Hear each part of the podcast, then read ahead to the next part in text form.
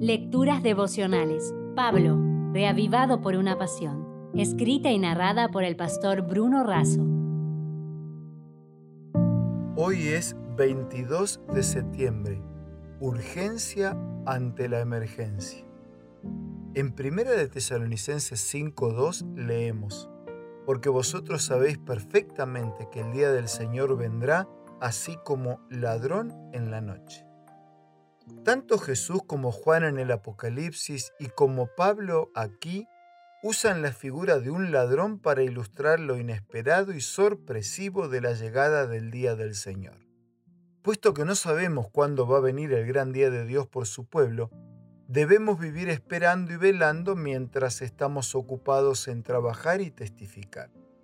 Ya hemos comentado la tristísima historia del vuelo que impactó sobre la ladera del cerro a escaso 4 kilómetros del aeropuerto José María Córdoba, Colombia, y que significó la muerte de 71 personas, entre ellos los jugadores del equipo de fútbol brasileño Chapecoense.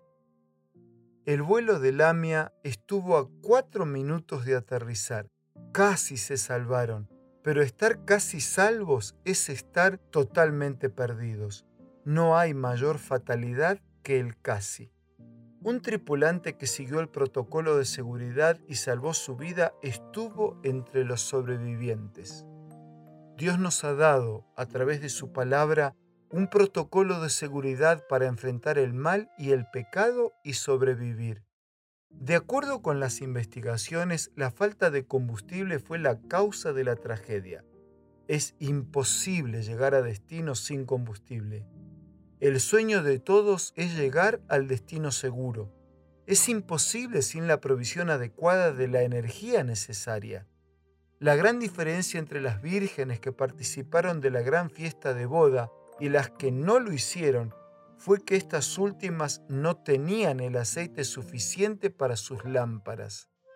Es imposible movernos y llegar al destino anhelado sin combustible.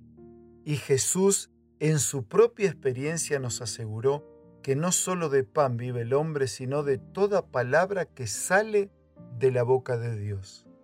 El avión podría haberse declarado en emergencia y la tragedia se habría evitado, pero tan solo expresó un pedido de prioridad para el aterrizaje.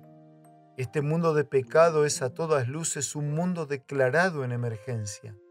La imagen de Dios en el hombre en su estado original ha sido totalmente desvirtuada. Bien decía Elena de Huay, la mayor y más urgente de todas nuestras necesidades es la de un reavivamiento de la verdadera piedad en nuestro medio. Procurarlo debería ser nuestra primera obra. Ya no es suficiente que encaremos las cosas de Dios de manera prioritaria. Necesitamos, además, hacerlo con urgencia. No hay más tiempo. Estamos a instantes de la destrucción definitiva o de una vida para siempre. Por eso, amigo, junto con mi abrazo, cariño y respeto, te digo, necesitamos actuar con urgencia en la emergencia. Si desea obtener más materiales como este, ingrese a editorialaces.com.